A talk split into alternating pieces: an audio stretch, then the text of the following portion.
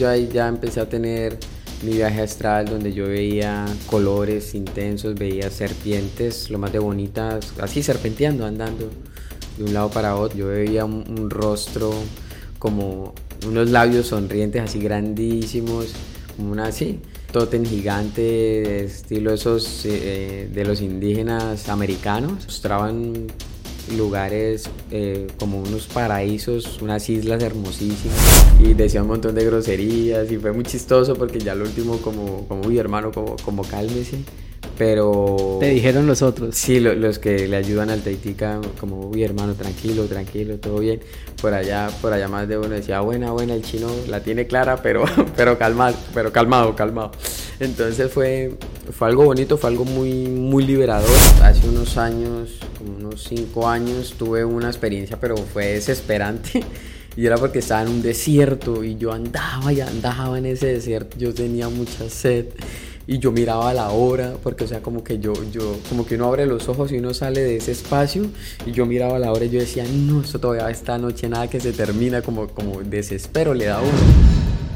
Bienvenidos y bienvenidas a un nuevo episodio de Jason Marroquín Podcast. En el día de hoy eh, les tengo un gran invitado, un gran amigo mío que quiero que lo conozcan y quiero que conozcan eh, la historia que hoy nos va a venir a contar. La verdad vale la pena que vean este, este video. Así que Camilo, bienvenido hermano, ¿cómo estás? Preséntate. Hola Jason, gracias por este espacio. Eh, bueno, mi nombre es Cristian Camilo Rodríguez, soy de acá del territorio del Caquetá, de la región de Florencia. Mm, y pues nada, contento de estar aquí compartiendo contigo. Perfecto. Bueno, hoy con Camilo vamos a hablar, de la experiencia que él ha tenido con el tema de la ayahuasca o el yagé. Entonces, antes de empezar, los invito a que le den clic en me gusta, suscríbanse, clic en la campanita para que les recuerde cuando se publique un nuevo video. Y bueno, empezamos. Camilo, esto yo quiero preguntarte cómo es de lo más básico y es como la ayahuasca y el yagé creo que es lo mismo, ¿sí? Pero entonces, ¿qué es? ¿Sí? Para los que de pronto no sepan, ¿qué, qué es? Bueno, la ayahuasca o el yagé o la ambihuasca, que viene siendo lo mismo, es un remedio ancestral, milenario, manejado por los indígenas, que es a base de un, de un bejuco llamado así mismo yagé. De este bejuco se extrae una, como la sustancia, como el remedio, y este también va combinado con otra planta para hacer lo que es como tal el remedio del yagé, que es lo que normalmente nosotros tomamos en una ceremonia eh, donde hay un taita, que el cual es el que dirige la, la, ceremonia, el que está encargado de compartir la medicina. Y pues es algo muy, muy bonito, es una experiencia que, que vale la pena vivir, o sea,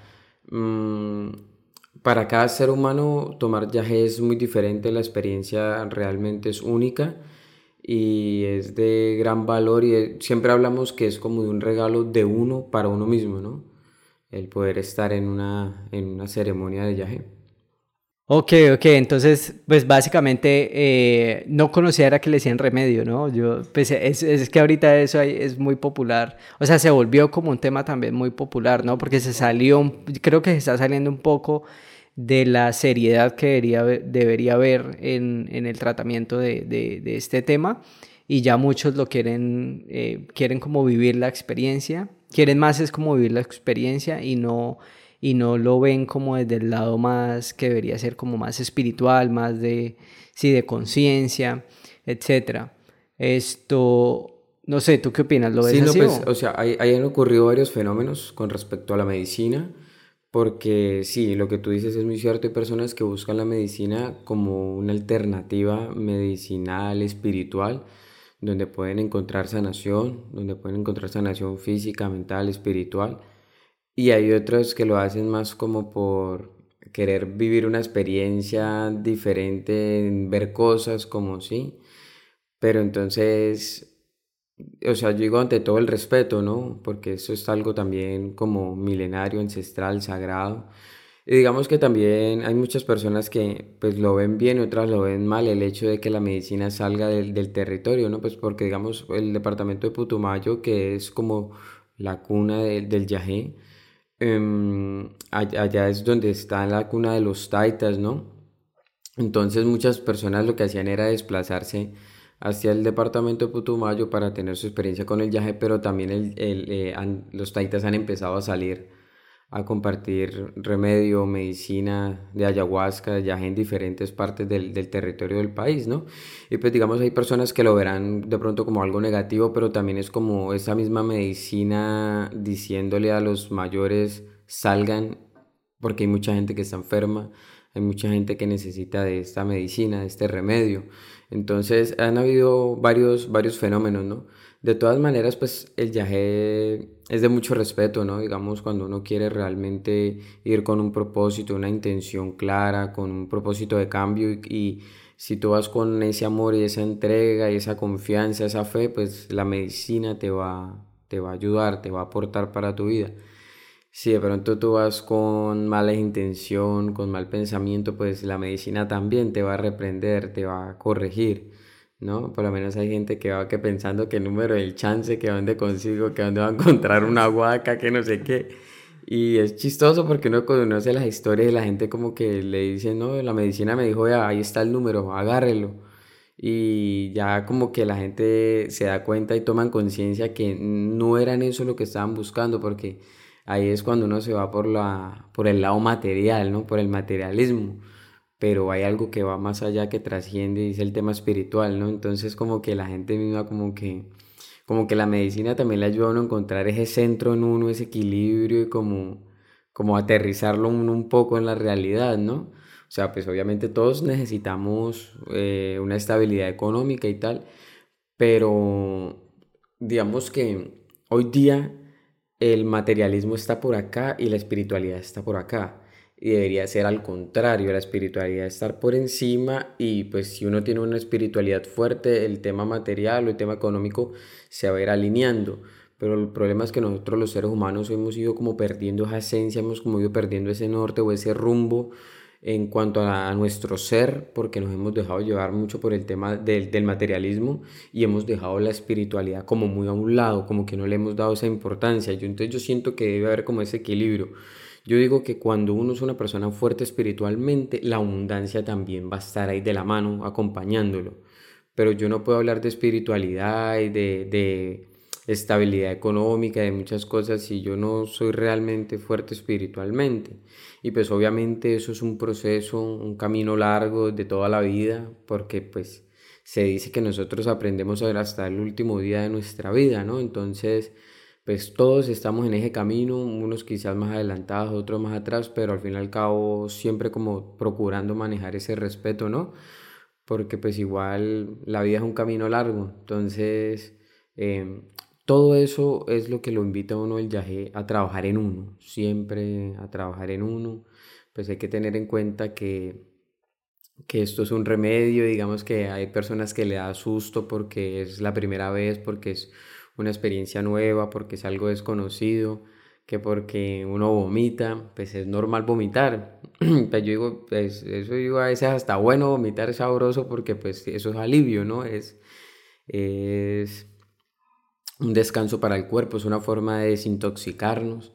Entonces, pues mm, retomando, digamos, el tema como de, de, del yagé y de mm, mi primera vez bueno, por cosas de la vida, curiosamente mi primera experiencia con el viaje fue en Bogotá y em, pues es que fue, fue, gracioso porque yo tenía un amigo que él me invitaba, él me decía, hermano, este fin de semana a haber toma de remedio eh, para que vayamos, no sé qué, y yo le decía, hágale, sí, yo voy.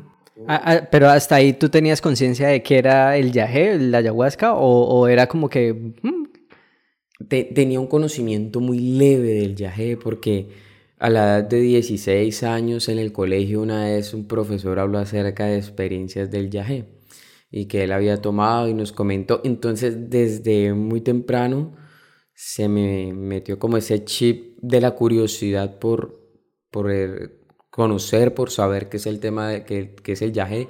Además que a mí también desde muy pequeño me ha llamado todo, me ha llamado mucho la atención el tema de la naturaleza, de la Pachamama, de las culturas indígenas. Entonces sí, como, como esa cosmovisión que ellos tienen, ese pensamiento, esa forma de ver la vida, esa cosmogonía. Entonces todo eso me llamaba mucho la atención. Ya cuando yo me voy para Bogotá a estudiar la universidad y todo este tema, em, más o menos, ponle la edad de 20, 21 años, eh, se me dio la oportunidad de tomar viaje por primera vez.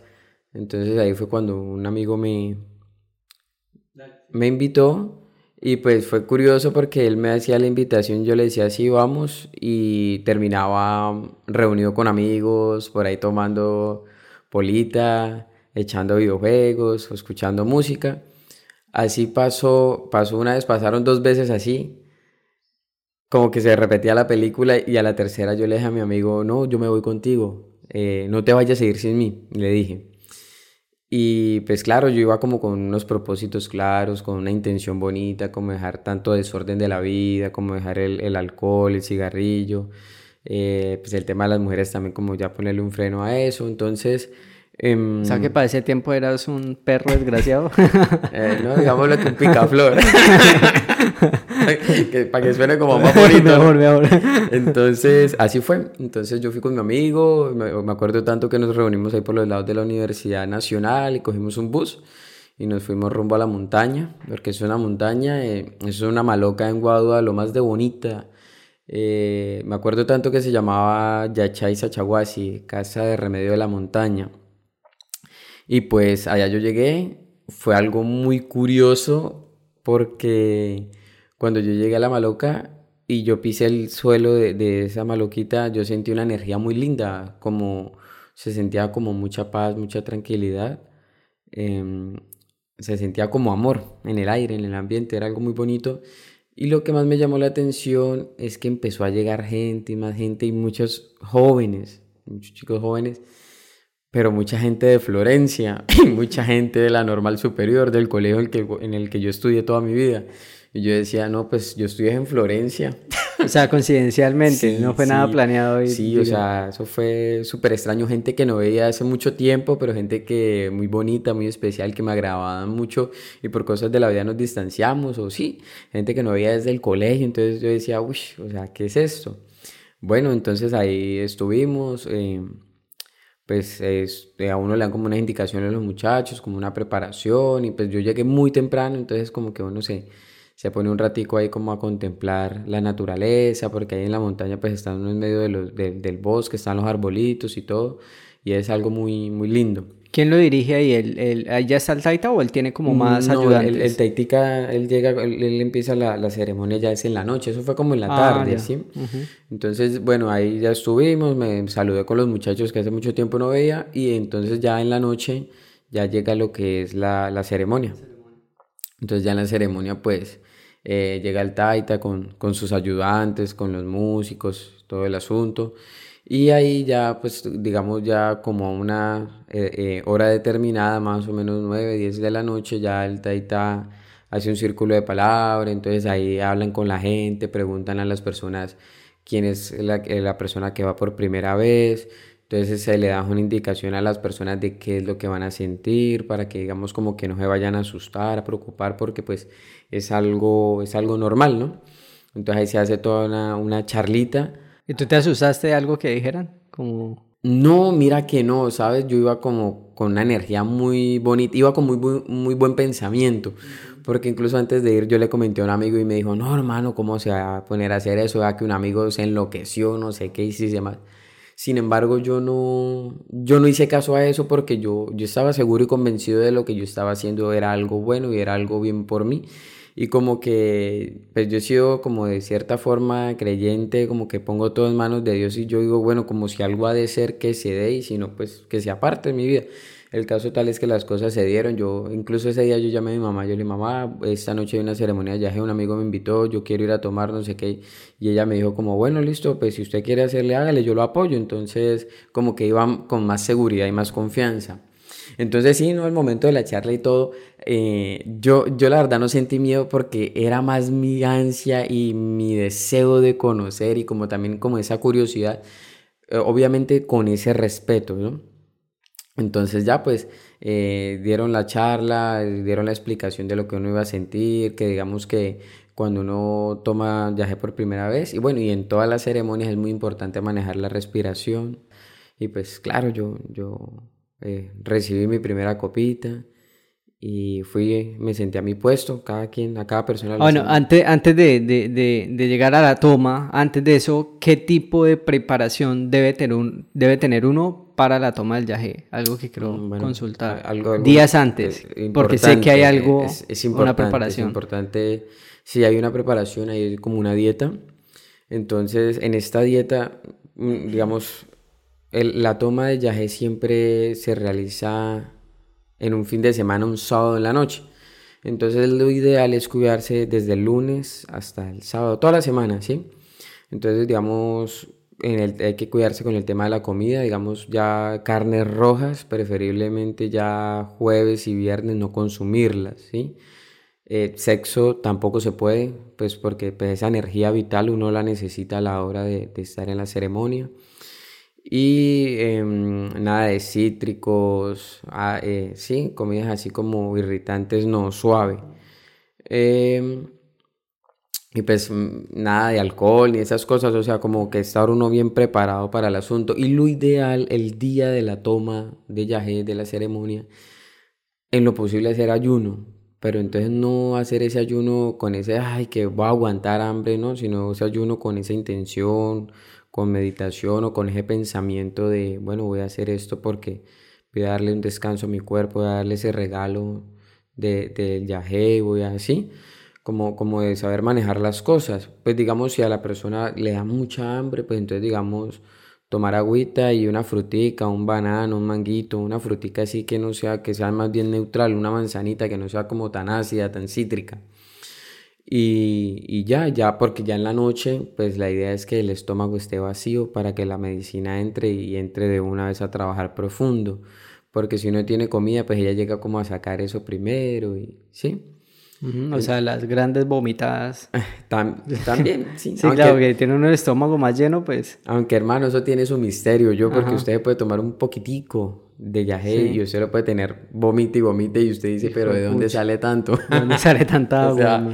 Sí, eso, eso, eso es relativo, eso tiene un, es como un misterio, como una magia de la naturaleza, pero entonces como, como la medicina, ella llega a usted a sacarle toda esa contaminación, y esa contaminación son muchas cosas, no es solo la mala alimentación, malos pensamientos, el mal hábito, todas esas cositas la medicina llega como a recoger y a sacar todo eso.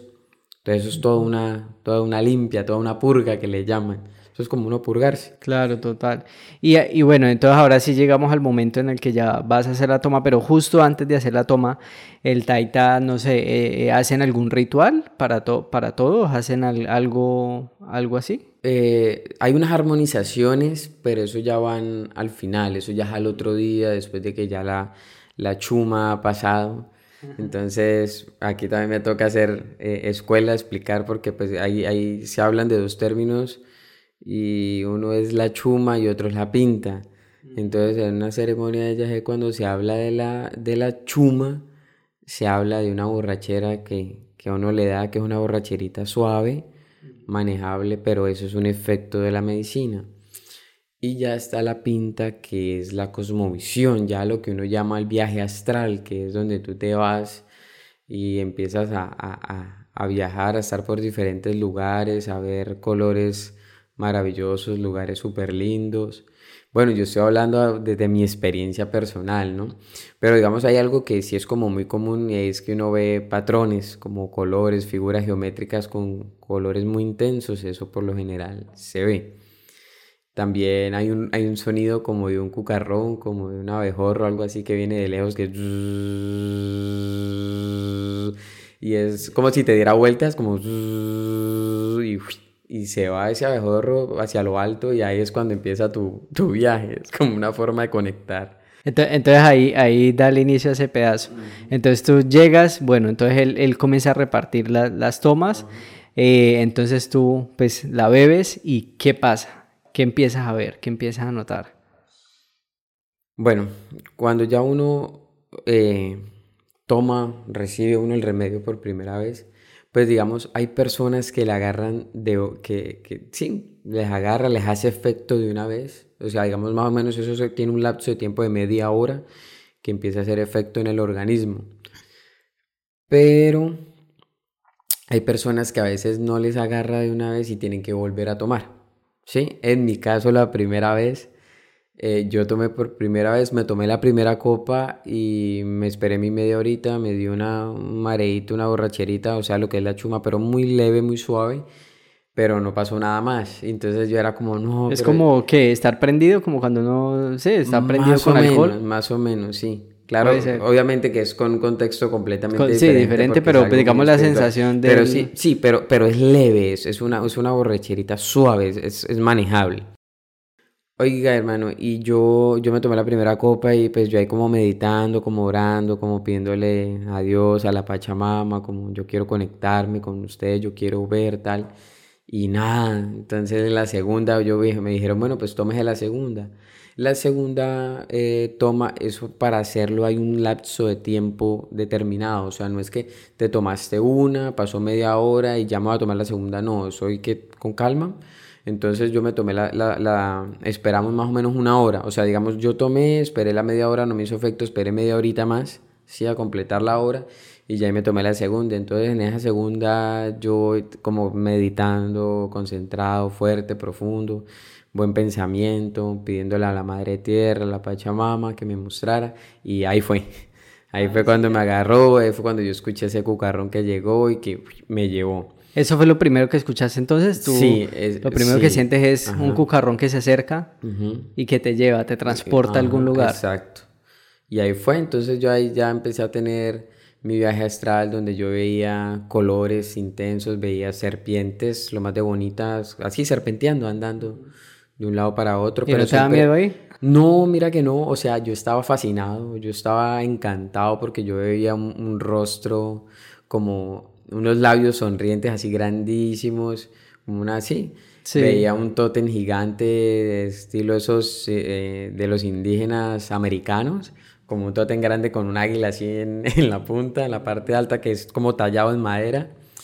Eh, me iba, me mostraban lugares eh, como unos paraísos, unas islas hermosísimas. Como si te transportaras allá. Como si yo estuviera viajando y todo se veía muy real. O sea, era una experiencia, o sea, es como si tuvieras, estuvieras metido en una película, hermano, como una película en 3D, o sea, es una cosa impresionante fue, fue algo muy bonito. También como que a veces llegaban recuerdos de la niñez o me llegaban cosas que había visto en la, en la semana. Por ahí también me pasó con una película que me llegaron fragmentos de una película ahí. Fue muy chistoso. También hubo un momento muy liberador, como muy sanador para mí. Un momento que, que tenía una carga por un tema de, de la política que no me gustaba y tenía ahí como un raye y decía un montón de groserías y fue muy chistoso porque ya lo último como, como uy hermano, como, como cálmese, pero... Te dijeron los otros. Sí, los que le ayudan al Taitica, como uy hermano, tranquilo, tranquilo, todo bien. Por allá, por allá más de uno decía, buena, buena, el chino la tiene clara, pero, pero, calmado, pero calmado, calmado. Entonces fue, fue algo bonito, fue algo muy, muy liberador, o sea, yo ahí como que cuando yo, cuando estuve en esa experiencia se empezó otra vez a revivir esa espiritualidad, ¿no? Porque pues digamos yo siempre he sido creyente de Dios, pero estaba como un poco alejado, como un poco pasmado, ¿sí? Como algo tibio, por decirlo así. Entonces ahí como que se volvió a, revivir eso. Y, y, pues fue muy bonito, ¿no? O sea, la, la, ceremonia es que eso puede durar dos horas, tres horas, cuatro horas el efecto, ¿sí? Según incluso pues uno puede tomar varias veces en la noche yaje ya según como usted quiera hacer es su, su trabajo, obviamente, digamos, es, es un poco eh, agotador, ¿no? Eso lo cansa uno porque pues es, es estar, eh, eh, o sea, eso no es tomar por tomar, sino que está uno haciendo un trabajo en uno mismo, ¿no? Está tejiendo, está sanando, está curando, está liberando y eso es bueno, eso es bueno. Entonces yo, bueno, yo tuve mi primera experiencia y fue algo súper lindo, yo quedé enamorado del proceso. Y bueno, y entonces, ¿en qué momento ya como que aterriza uno de, sale uno del, de, de pues digamos como del viaje, sale uno de... Mm. bueno, pues uno ya, digamos, como eso, ya va calmando la cosa por ahí tipo 6 de la mañana, 7 de la mañana. O sea, siempre son varias horas toda la noche. Son, son, varias horas toda la noche, pues también depende mucho de uno, de, de, de qué tanto remedio tome uno y también cómo el, el, remedio actúe en uno. Pero entonces, digamos, si pueden ser las 4 de la mañana, uno ya va saliendo O si, si lo tiene uno acogidito, pues entonces ahí lo va teniendo, lo va teniendo ya a medida que va amaneciendo, pues uno ya va soltando, ya va como llegando, llegando, porque pues digamos que tú puedes, puede, pues se puede acabar la pinta, que es la cosmovisión, el viaje astral que uno tiene, pero uno queda como con su chumita, con su borracherita. Entonces ya eso se pero es esa borrachera consciente, ¿no? Según sí, entiendo. Sí, es que todo, todo es consciente, porque digamos, cuando uno toma remedio, eso es como si tú estuvieras soñando, pero despierto, ¿sí? Donde tú estás mirando para aquí, para allá y como eh, explorando, como aprendiendo, porque esto sirve para todo, eso es una escuela, Sí, el, se habla que el viaje es una herramienta, es un bejuco que nos dejó Dios aquí sembrado en la tierra para los seres humanos para aprender a vivir, para eh, aprender a vivir en armonía con nuestros semejantes y con la naturaleza, respetando siempre, siendo personas civilizadas, siendo seres humanos correctos. Entonces digamos que uno toma yagé no es por algo folclórico, que, ah, que muy bonito, que muy rico, no, sino porque de verdad yo quiero ser mejor, quiero ser mejor cada día, quiero aprender, quiero sanarme para ayudar a otros también, porque es muy importante, a veces queremos ayudar a los otros, pero también estamos nosotros hecho un ocho, entonces yo cómo ayudar al otro si yo estoy mal, entonces también todo eso, porque de todas maneras la medicina ella como que le inculca algo uno, del, tema curaca, como, como de, ese ayudar a las demás personas, ese de preocuparse por los demás, como de aflorar esa empatía, de, de, querer ayudar a los demás, de estar dispuesto al servicio y todo esto. Y es bonito, es importante. Pero entonces uno, uno, uno toma medicina para, para trabajar en uno y para estar bien, ¿no? Ya, pues digamos, hay personas que toman yaje una sola vez en su vida y tienen un cambio del cielo a la tierra como hay personas que toman yagé y se enamoran del proceso y quieren seguir aprendiendo un poco más de, de esto, de esta medicina. ¿Qué es tu situación? Que fue mi caso, que yo tomé yagé por primera vez y me enamoré del proceso, me enamoré de esto porque me pareció algo maravilloso, algo único, porque también el yagé a mí me, me sacó como de ese materialismo también, porque a veces pues uno, uno como que en la vida con el, con el sistema y todo lo que, lo que uno lo rodea, todo eso permea en uno y uno vive como engañado, ¿sí me entiende? Como que uno vive creyendo que la felicidad está en lo material. Entonces todo eso a mí la medicina me trabajó, mejor dicho, en otras palabras, es como si a ti te quitaran una venda de los ojos, ¿sí? Entonces, por lo menos, mira que algo que me pareció muy bonito es que al otro día o sea, después, estoy hablando todavía de mi primera toma de viaje, al otro día yo me levantaba, yo caminaba, yo sentía la vista clarita, yo sentía que era liviano, o sea, que, mejor dicho, era más liviano que una pluma, era una cosa impresionante. Eso es como cuando tú coges un computador y lo formateas y lo dejas en cero, que queda, otra vez volando, queda rápido, así me sentía yo. Entonces yo dije, wow, pues esto está como bueno. Entonces ahí me, me gustó eso y claro, empecé a tener muchos cambios en mi vida, dejé de tomar trago, dejé de fumar, pues claro, más de un amigo, no, pero es que usted se volvió todo amargado, todo charro, no sé qué, pero no, la verdad es que pues uno, uno va teniendo un, como un cambio, ¿no? Obviamente no todo ha sido perfecto, uno tiene sus altos, sus bajos, pues sí, yo dejé de fumar cigarrillo mucho tiempo, como dos años, después volví volví a dejar y así lo, lo mismo el tema del alcohol, pero entonces digamos ya a medida que va pasando el tiempo, que uno va madurando, también ya uno todo se vuelve como más mesurado, más tranquilo, ¿no? Entonces, digamos, yo he seguido tomando yaje esporádicamente, de vez en cuando, por ahí cada dos meses, cada tres meses, o, sea cada que seis meses. A tu, a tu edad, ¿cuántas tomas de yaje has tenido? Uy, muy buena pregunta. Yo no sé, yo creo que más de 20, 30 tomas de, de He tenido varias, varias. Y, y cabe aclarar que cada experiencia es única, o sea, eso no repite. Eso ninguna toma de Yahé repite. Porque yo he tenido experiencias, uff, eh, demasiado significativas. Eh, de pronto el poder encontrarte con un ser querido que ya no está en este plano terrenal y tú poderlo ver en una toma de Yahé, wow, eso es eso es maravilloso, eso para mí es súper lindo, es como muy sanador. Yo me encontré con una tía que era muy especial para mí y ella me cogía y me abrazaba y me decía, tú eres un guerrero, eres un valiente, eres fuerte, vamos para adelante. Yo como, wow, qué bonito. También tuve la, la oportunidad de invitar a un amigo en una toma de viaje acá en Florencia. Y en esa toma mi amigo logró encontrarse con su mamá que su mamá pues ya está en otro plano, ¿no? Y él se encontró con ella y fue muy lindo porque, o sea, para mí, yo digo, fue medicina para mi amigo y, como el poder con, eh, verse con ella, hablar con ella, contarle muchas cosas. Entonces es, es, algo como muy especial, ¿no? Como muy mágico. ¿Y tú le contaste después lo que pasó? O sea, ¿A tu amigo? No, es que mi amigo estaba en la ceremonia. Ah, él estaba ahí. Él tomó yaje, pero a mí me pasó algo curioso, pues yo no sé, pero eh, yo como que pude ver desde lejos lo que a él le estaba pasando, pero eso a mí solo me pasó una vez en la vida. O sea, poder darme cuenta en que estaba él. Lo que estaba viviendo. Lo que estaba viviendo él, pues él también me contó sus cosas y todo, que... O sea, yo vi por encimita porque uno no ve a cabalidad, porque no, eso, eso no es normal que pase, ¿sí? Cada uno está en su proceso, en su cuento, pero yo pude darme cuenta que él estaba reunido con su mamá y pues para mí fue de gran alegría, de alivio, fue, fue algo bonito. Entonces, darse uno cuenta que esta medicina tiene ese poder para uno sanar cosas, sobre todo el corazón, el temas emocionales, porque pues al fin y al cabo de los problemas emocionales se derivan los problemas físicos de salud, cuando te empieza a fallar algún órgano en alguna parte de tu cuerpo, es por lo general se desencadena por un tema emocional. Emocional, sí, viene, viene, vienen muy ligadas, eh, el uno creo que genera, genera esas consecuencias físicas. Exacto, exacto. Entonces por eso es que eh, siempre que hablo de este tema de, la medicina y de, del viaje la ayahuasca, de la espiritualidad, siempre hago la invitación a la gente desde que tengamos una vida tranquila, equilibrada, en paz.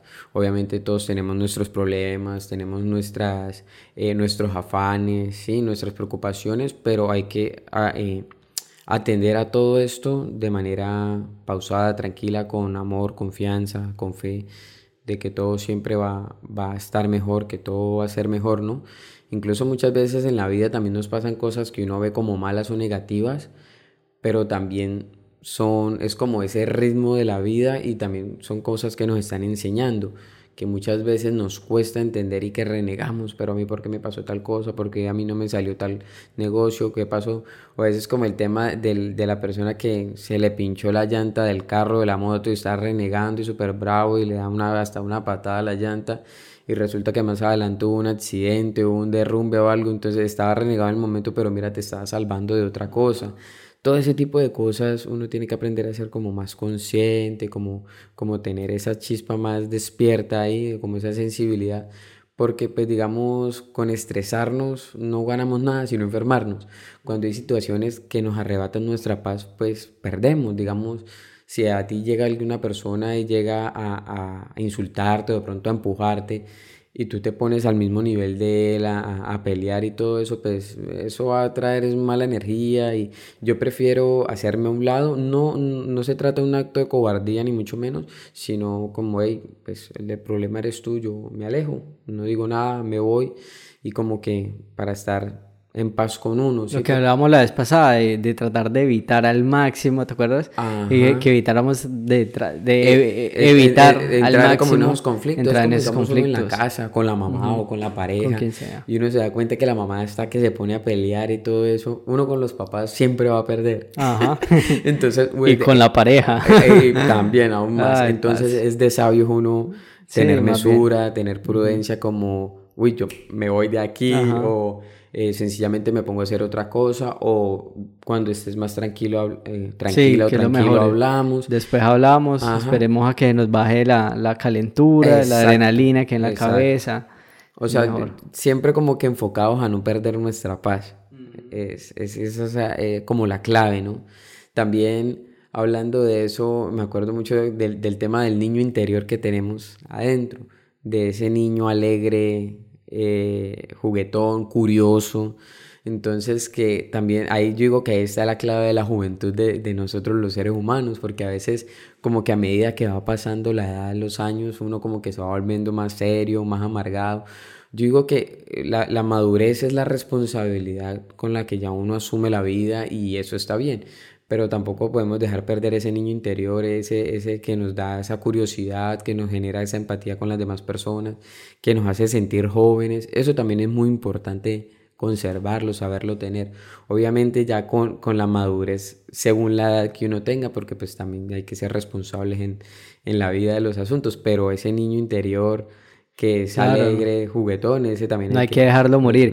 y que digamos de lo que estamos hablando, pues algo también eh, que creo que los dos somos afines en este concepto y que pues una cosa es espiritualidad y otra cosa muy diferente es religión, ¿no? No estamos hablando pues acá de que tenemos que ser religiosos, pues creo que ni tú ni yo lo somos.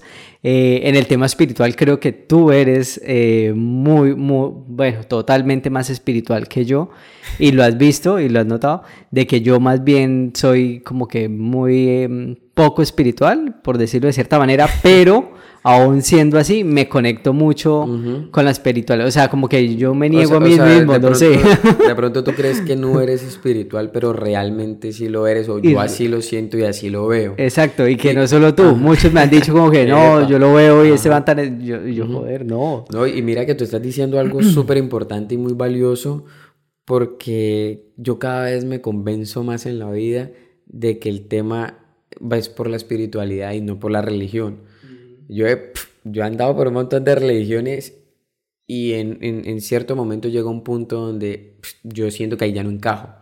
En cambio, cuando yo tomé viaje, como yo decía, wow, aquí es mi lugar, aquí me siento bien, aquí me conecto con, con la Madre Tierra, aquí me conecto con Dios y me siento a gusto.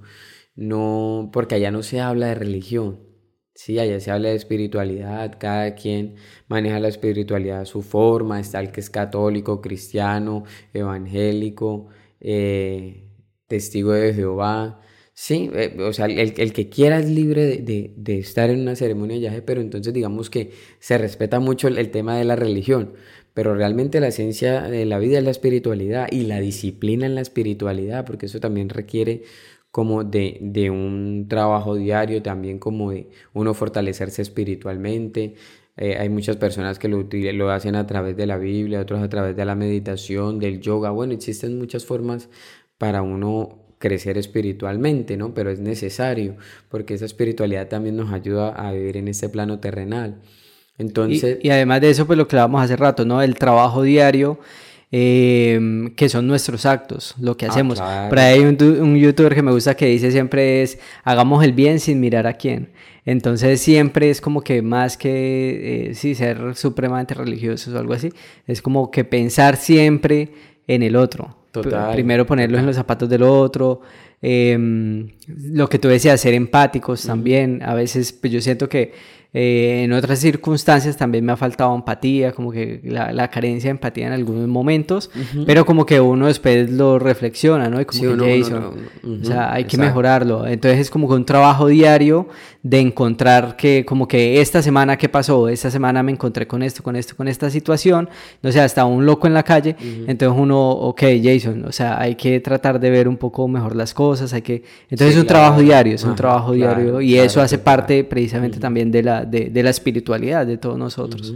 Sí, claro, eso es muy importante. El, de pronto también el tema del servicio, de poder ayudar a otro, o como a veces que tú miras que tuviste la oportunidad de ayudar a otra persona, pero como algo pasó y no lo hiciste, y como que uno se siente mal, ve, yo pude haber ayudado a esa persona, pero no lo hice, pero de pronto como que faltó un empujoncito o algo ahí, pero entonces digamos, es, es lo que tú estás diciendo, es hacer el bien sin mirar a quién, ¿sí? O sea, siempre estar uno firme en, en, en, esos criterios, en esos valores, en esos principios que hemos desarrollado en nuestra vida, en esos valores y principios que también nos han inculcado en nuestro hogar. Eh, también incluso hasta los profes nos, nos inculcan cosas buenas en, en, el colegio, en nuestra formación. Es que también es curioso porque todo es una construcción social. En el libro de los cuatro acuerdos se habla de que todo es un, es un gran sueño, hay un sueño colectivo y hay un sueño como, como individual, personal, pero al fin y al cabo todo está conectado porque todo lo, todo lo externo ha influido en nosotros, en la forma de nosotros ser, de pensar, de ver la vida. Por eso es que a mí me encanta cuestionarme todo y decirle a la gente cuestiones de todo, porque la gente va en la vida creyendo todo lo que ven a primera vista, pero no se toman de pronto el tema de, de investigar, de ir más allá. Y no, lo, no digo que todo el mundo sea así, pero pasa, por lo menos digamos, voy a tocar un tema que es un poco harto, charro, en el tema de los medios de comunicación, en el tema de los noticierios, y es como, a mí de qué me sirve ver un montón de noticieros donde puras noticias amarillistas, noticias con temas negativas, con temas negativos que a mí no me están aportando nada y que por lo contrario me están llenando la cabeza de cucarachas y de información que no es contenido de valor y que no es verídico porque todo es presunto según tal cosa. Entonces yo digo, ¿para qué? O sea, yo de que estoy nutriendo mi mente, de que estoy nutriendo mi cuerpo, sí, es importante. A mí me tocó hacer un trabajo de rehabilitación con mis padres.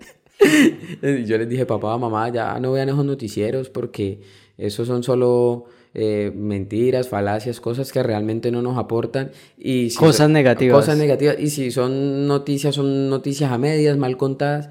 Y en vez de informar, están desinformando y están es como como engañando al, pueblo, por decirlo así. Entonces digo, todo ese tipo de cosas uno tiene que ser muy consciente en la vida, en todo aspecto, incluso en, en, todo lo que uno consume en la vida, eh, no solamente de alimentos, sino porque uno sabe que hay alimentos que son sanos y otros que no son tan sanos, pero pues lo, lo, lo más rico lo, a veces es lo menos sano, entonces eso hay que tener mesura con eso. Lo mismo con lo que uno ve, los videos, todo, por lo menos a veces de pronto cuando uno consume mucho contenido bélico, de violencia, o mm, qué otra cosa así para poner de ejemplo. Pero sí, ese es un buen ejemplo porque a veces uno consume tanto ese tipo de contenido que a uno se le impregna. Uno termina lo último impregnado de toda esa, de toda esa situación. y ya ya esa violencia vuelve normal. Ajá. Y ahí es donde, por ejemplo, si se empieza a perder también empatía, comienza uno a normalizar más las cosas que no deberían que no deberían ser, por ejemplo, el asesinato de una persona, como que ya todos lo vimos desde el punto de vista en que asesinaron a tal. Ah, bueno, pues uno más. Sí. ah, bueno, uno más mataron a este. Ah, bueno, pues, o sea, la vida, bueno, estamos hablando de la vida de una persona que el valor de la vida es incalculable. Y, no, y, cada vez que hay una muerte, pues imagínate, debería ser algo, eh, o sea, y, lo normalizamos. ¿no? Y, digamos que Colombia, que ha sido un país tan golpeado por el tema del conflicto armado, y de la este, violencia en general. sí, y que ya aquí eso es muy normal. Eh, y hay colombianos que van para otro país y dicen, no, esto aquí es muy charro, eso aquí no matan a nadie, no sé qué. O sea, uno dice, ¿qué pero, pasó? pero ¿cómo tú vas a pensar así? O sea, imagínate, se ha normalizado tanto el asunto que, que ya hemos llegado a esos extremos. Entonces, Sí, yo, yo, te quería hablar de esto como para contextualizar, como para eh, dar a entender la importancia de qué es lo que nosotros consumimos en, en, en, todo el aspecto, digamos, tanto alimentos como en nuestra vida, nuestro entorno, incluso las amistades. Nosotros somos seres muy sociables, pero también nuestro entorno influye mucho en uno. Si yo tengo puros amigos que solo toman trago, pues yo también voy a terminar tomando trago. Entonces, y no estoy diciendo que sean malas personas sino que quiero decir que son personas que solo influyen a eso y que no te aportan nada más.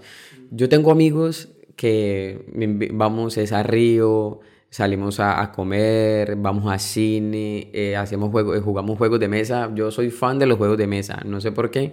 Algunos dirán que uno es ñoño o qué, pero a mí me encantan los juegos de mesa, me encantan los videojuegos también.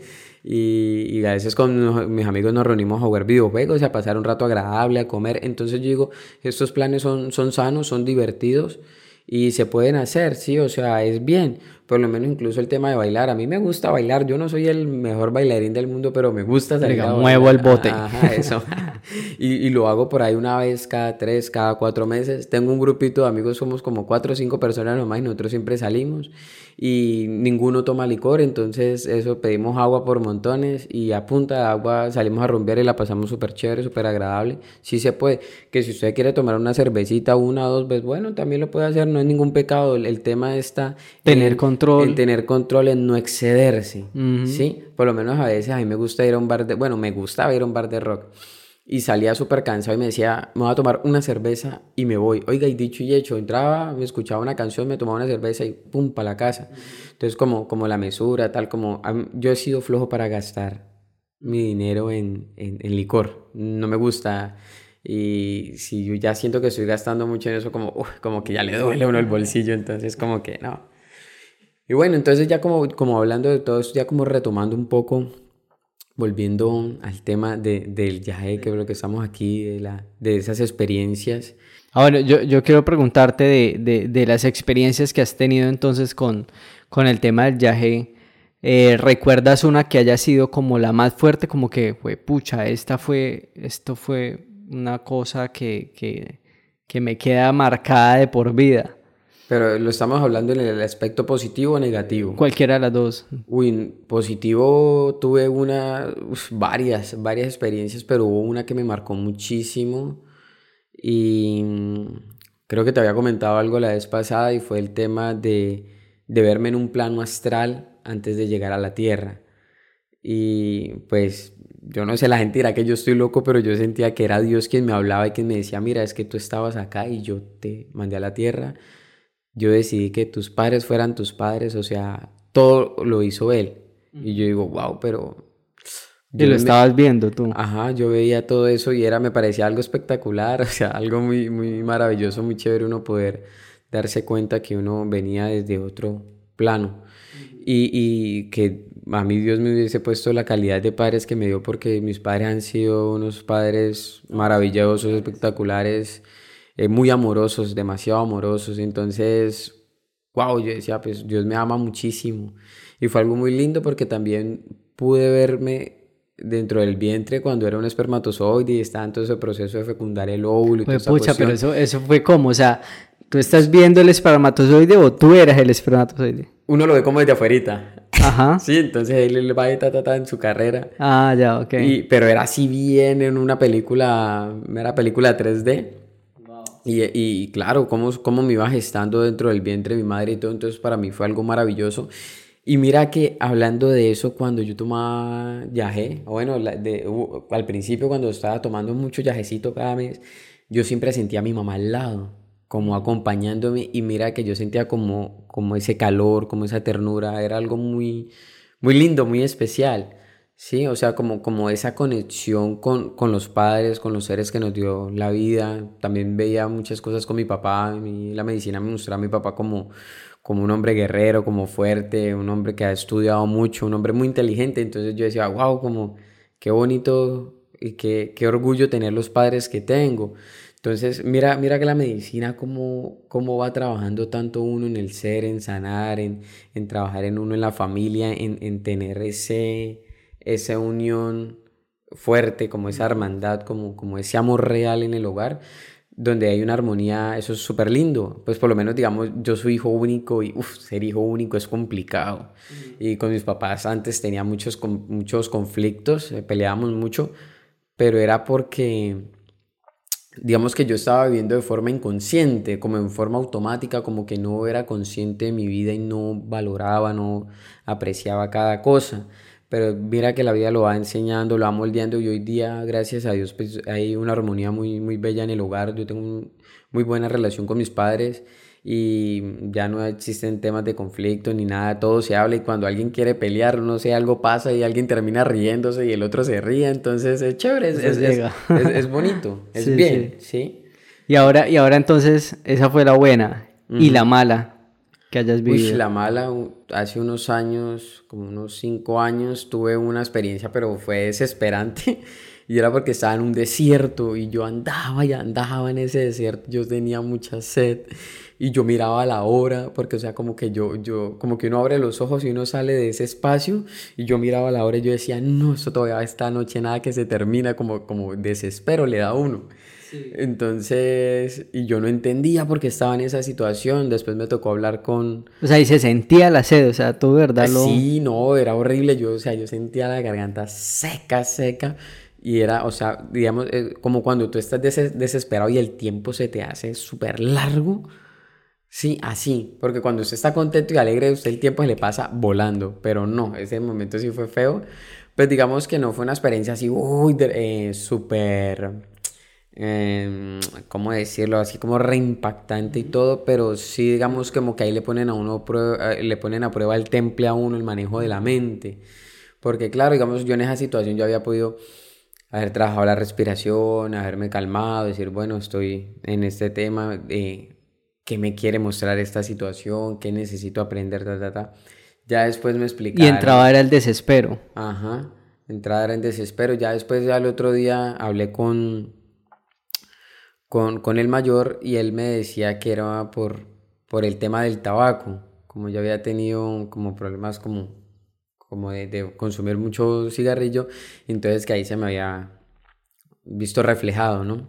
Entonces es curioso, eso me pasó, pero mire que en, las experiencias de la medicina, el viaje también son como cosas de la vida, de ser consciente de, de mm, tareas también, de cosas que uno tiene por hacer. A veces como cuando uno se siente desenfocado en la vida, como también como que le ayuda a uno a tener una dirección. Entonces, no, eso, o sea, el, el viaje es un remedio súper bueno que, que se lo recomiendo mucho a la gente para que lo puedan tomar. Pueden sentir miedo. Ah, bueno, hay una cosa muy importante y es con quién va uno a tomar viaje.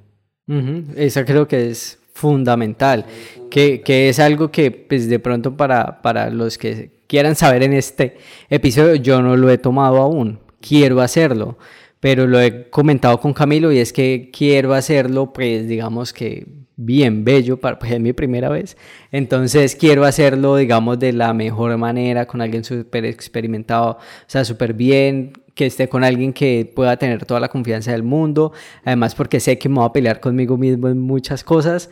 Eh, entonces, entonces sí, digamos, esa primera vez para mí, porque ya he tenido muchas situaciones donde me, han invitado, pero pregunto y cómo va a ser la cosa y como que veo que, que sí, como que no están las condiciones tan dadas, entonces no. Y, que no se genera como esa confianza, sí, ¿no? eso, es súper importante.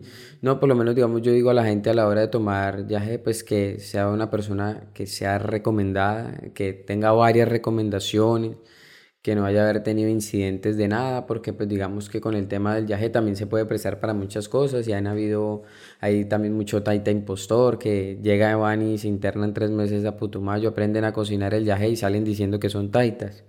Cuando el tema para usted ser taita es un proceso de toda la vida, de, de una dedicación de años.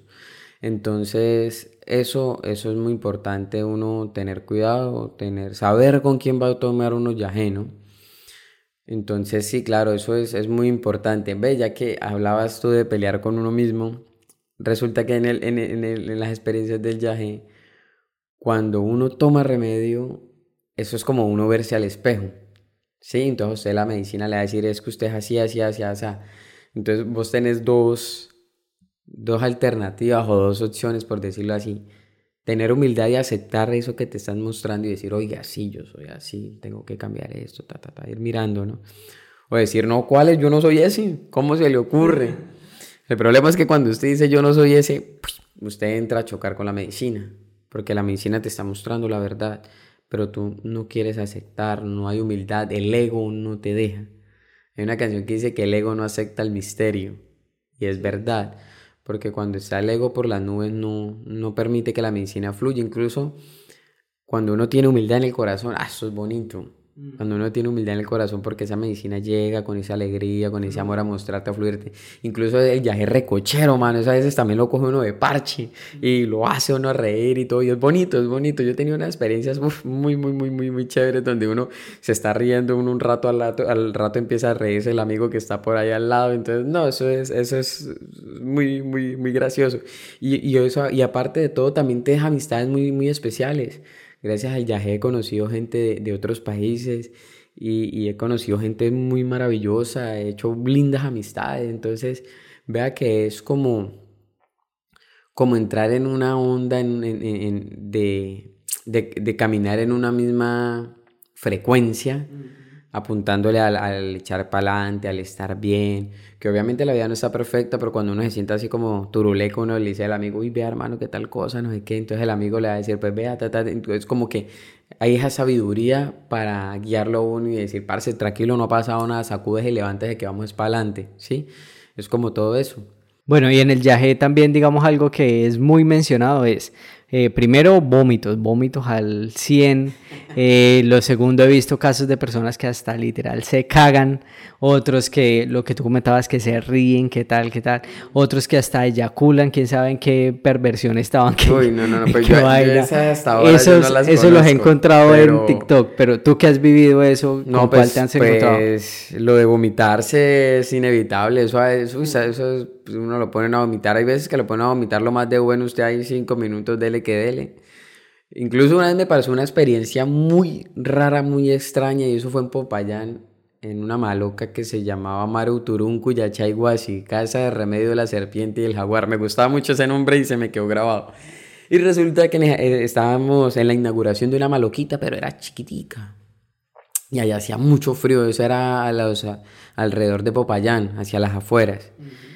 Oiga, hermano, y, y, hubo un momento allá, allá pues cada quien tenía su baldecito, pero era muy curioso porque allá los baldes eran tipo los baldes de la rusa, de las obras, este es el balde que es ovaladito. Ah, bueno, ¿y por qué el balde? ¿Por qué? Ah, porque es que el, balde es, oiga, vea. a todos les entregan un balde, ¿no? Nos sentamos a cada, cada, persona le entregan un balde y pues cada Porque ya se sabe que todo el mundo va a vomitar acá. Es, es, muy rarito el que no vomita, eso por lo general todo el mundo vomita. Y entonces el balde era como los de construcción que son así ovalados así de esos ovaladitos. Y resulta que yo me, pues me salí de la maluquita y me hice ahí como unos 5 métricos y me senté en el piso y me puse pues a hacer mi trabajo, a vomitar. Oye, yo veía que gente llegaba donde yo estaba vomitando, llegaban y era como si esa energía se conectara conmigo y yo empezara a vomitar por ellos, oiga. Y ellos, o sea, llegaban a vomitar con toda la intención, cuando yo los veía era que se devolvían y no vomitaban y yo, y, y, y, y, vaya y vengan, o sea, iban y venían varios y yo vomito y vomito y yo, yo dije, esta noche me tocó el trabajo a mí. Pero entonces como que uno está con esa energía tan fuerte, tan bonita, que uno, eso es como un gesto de amor, digo yo, y uno lo hacía con gusto, con agrado. A mí, ah, si hay que vomitar, pues vomitemos. Y todo esto es medicina. entonces ahí limpiando y bonito, bonito, porque es que sí, realmente en una ceremonia la energía de todo se conecta. ¿Sí?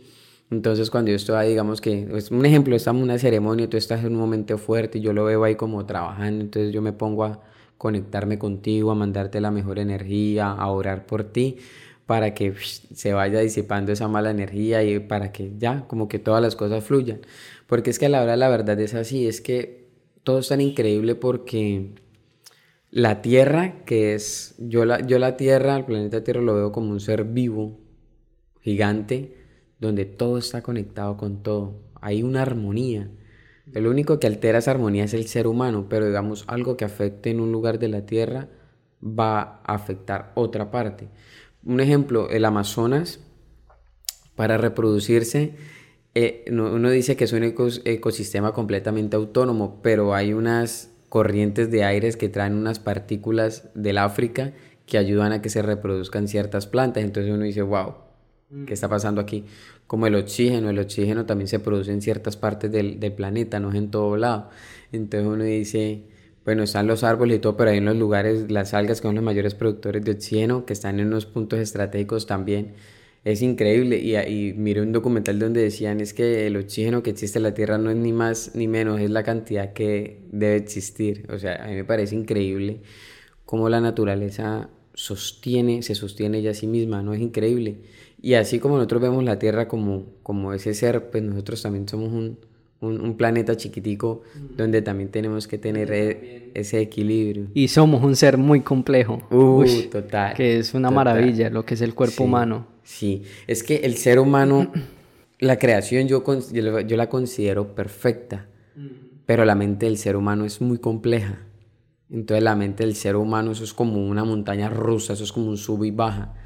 Entonces es ahí el reto de nosotros de darle manejo a la mente, para que nosotros controlando nuestra mente podamos controlar nuestro, nuestro cuerpo, nuestro ser, ¿sí? Por lo menos las personas que sufren de ansiedad, pues, ¿cómo yo puedo contrarrestar la ansiedad, hacer meditación, hacer ejercicios de respiración? A veces uno, a mí la ansiedad me agarra con la comida y quiero estar coma y coma, pero yo digo, no, o sea, esto no es bueno para mi cuerpo, no es sano, voy a tomar agua, voy a hacer ejercicios de respiración profunda unas 10 veces y se me pasa, ¿sí? Entonces es esa la, la forma de uno saber canalizar la energía, los pensamientos, por lo menos cuando a mí me da mm, preocupación por algún tema X o Y, yo me pongo a orar. A través de la oración encuentro calma. Y la oración es nada más y nada menos que hablarle al gran espíritu, a un, gran, a un creador, o bueno, a lo que nosotros creamos. Yo, yo respeto la fe de cada persona, pero entonces esa es la forma de atraer y canalizar esa energía positiva, ¿sí? Sí, total. Siempre es, buscar ese equilibrio. ¿Y has encontrado tú casos de personas que estén contigo que le hayan pasado también, pues digamos que le hayan pasado mal, mal? Sí, he escuchado, he podido darme cuenta de casos fuertes con la medicina, pero pues ese tema de los casos fuertes también va muy ligado como al estilo de vida que uno tenga, al corazón que uno tenga, los pensamientos que uno tenga, así, porque por lo menos digamos si uno ha sido una persona muy dañada, que uno le ha hecho muy mal a la gente, le ha hecho, se ha hecho mal a uno mismo, pues claro, todo eso es, es fuerte y uno tiene esa carga, ¿sí? Pero si uno ha tenido una vida tranquilita y todo, o sea, todo depende. Pero entonces a lo que yo voy, no es que si yo he tenido una vida de mucho desorden, de mucha vaina como maluconga, que no pueda tomar viaje, no, antes todo lo contrario, buenísimo que lo hiciera para poder sanar, para poder soltar, porque yo he conocido casos hermosos de personas que han tenido una vida de desorden, que como muchos, ninguno está exento de, de eso, porque ningún ser humano es perfecto.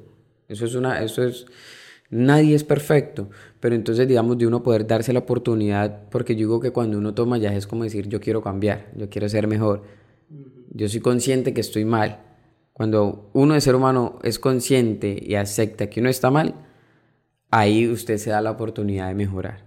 Claro. Y que lo que nos define a nosotros somos los que somos, somos lo que, lo que somos en este momento. O sea, digamos, yo no puedo definirte a ti con lo que yo conocí de Camilo hace un año. Eh, yo, que Camilo es el bebedor, que Camilo, estoy poniendo ejemplos, no estoy diciendo que Camilo pero que Camilo es el bebedor, entonces yo no puedo definirte a ti como el bebedor por lo que conocí hace un año, sino, sino que tengo que conocer quién eres ahora. Entonces de eso se trata, ¿no? De que pues, si eh, eh, tengo X o Y falencias, pues lo que hablamos, eh, la, la, la, idea es procurar mejorar, ¿no? claro. y en el viaje se puede encontrar esa, esa ayuda. claro, exacto, así es. Y es que pues, la vida es como todo un reto, ¿no? Donde uno busca mejorar cada día más. Y hay algo que tú dices y es muy real y me parece súper importante que lo menciones porque claro, yo no soy el mismo que era hace cuatro años, el mismo que era hace cinco años, por lo menos hay, por ahí he visto en redes que dicen, hey, mucho gusto, me presento, mi nombre es tal. Entonces, claro, nosotros no nos podemos quedar con esa persona que conocimos hace tanto porque hemos estado en, una evolución constante, sea una evolución grande, sea una evolución pequeña, pero ha habido un cambio. Un cambio, claro, y es importante. Yo no soy el que ustedes conocieron hace un tiempo. Exacto. No, Entonces, no, y es real. Y, que ese cambio, esa evolución, con o sin yaje, se va a ver reflejada. Que de pronto el, eh, con el yaje, pues obviamente va a haber un cambio significativo porque nos ayuda a ser conscientes de las cosas. Porque cuando uno vive la vida, pero uno no es consciente de las vainas, es muy difícil cambiar. Cuando tú eres consciente, puedes reconocer que hay algo que está mal en ti un patrón, ¿sí? Por lo menos un ejemplo, yo me levanto todos los días, pero yo no tiendo mi cama. Pues yo lo estoy diciendo, lo estoy manifestando, está mal, pero sé que tengo que corregirlo, pero si ni siquiera lo expreso. O digo, no. O no soy consciente. normal, no soy ah, consciente y todos los días está. Entonces, por lo menos hay algo acerca del, del, del orden que, uy, a mí me ha costado, pero sé la importancia que es el orden, porque eso da una armonía Tú llegas a un lugar con desorden y, uy, como que fastidio, como que yo no quiero estar aquí, porque la energía no está bien. Cuando hay un orden, hay una armonía y, uff, qué agradable. Eso está como cuando usted llega a una casa y usted, yo soy muy sensible a la energía en ciertos momentos, circunstancias, situaciones, donde uno llega a una casa y como que hay una energía que lo perturba a uno y uno, yo aquí me voy. Y sí me han dicho que el desorden provoca eso. Que mira que yo no lo detecto. O sea, yo, o sea, yo, yo en sí, yo, yo puedo decir que yo no siento como tal, así como que no, que llegué y pum, me sentí. Pero si tú ves, yo como que trato de, o sea, como que si yo llego a cierto lugar y como que hay mucha vaina y tal, o eh, Camilo me acompañó, me ha acompañado así como a, otros lugares, hemos estado grabando y, yo como que miro todo, yo como que joder, aquí toca arreglar, toca hacer algo porque, o sea, no, no sé, es que no sé cómo es el tema de la energía, no sé cómo definirlo, entonces no es que sienta yo pues acá, pero, sí como que como que yo joder, se trabaja hay algo. con agrado. Sí. sí, o sea, no, no, como que uno no siente que las cosas no fluyen y, y eso está bien, eso es súper bueno. El problema está es cuando la gente no se inquieta con ver un desorden y, y, sigue largo y pasa. y pasa. Y no solo el desorden, de ahí pues partimos con un resto de cosas, ¿no? Pero es un pequeño ejemplo. Exacto, exacto. Eh, bueno, Camilo, ya completamos más o menos creo que una hora, entonces vamos a dar hasta aquí. Si alguien quiere que profundicemos en, en, alguno de estos temas. Si quieren preguntarle algo a Camilo, entonces pues ahí está Camilo disponible. Vamos a las redes sociales de él aquí en la descripción. Cualquier pregunta, coméntenlo. Y, pues nada, eh, Camilo, ¿cómo te sentiste en, este, en, este, en esta charla? No, no, súper bien, eh, muy contento la verdad de, de, poder estar en este espacio. Siempre es bueno y es lindo hablar de la vida, hablar de, de la parte espiritual, del poder crecer como personas, como seres humanos. Es súper importante, valioso. Obviamente estoy dispuesto a responder todas las inquietudes, a charlar con las personas que quieran. Sería lindo poder interactuar. Y pues nada, de dar un mensaje a las personas que, que nos están eh, viendo, que nos están escuchando, que, que siempre hay que trabajar en nosotros mismos, siempre tenemos que, que buscar nuestra propia versión. Eh, para, digamos, en los temas de la pareja, cuando llegue, cuando llegue una persona a nuestra vida, no hacerle daño y también que esa persona no nos vaya a hacer daño a nosotros, porque pues ya como que ya no estamos para eso, ¿no? Entonces nada, es mucha reflexión, mucha meditación, eh, mucho crecer y pues nada, Muchas bendiciones para todos. Bueno, muchas gracias. Recuerden por favor, eh, cliquen me gusta si han llegado hasta aquí, suscríbanse y nada, nos vemos en un próximo episodio. Adiós, muchas gracias. Finish. Listo, mi pez. Hola, bueno.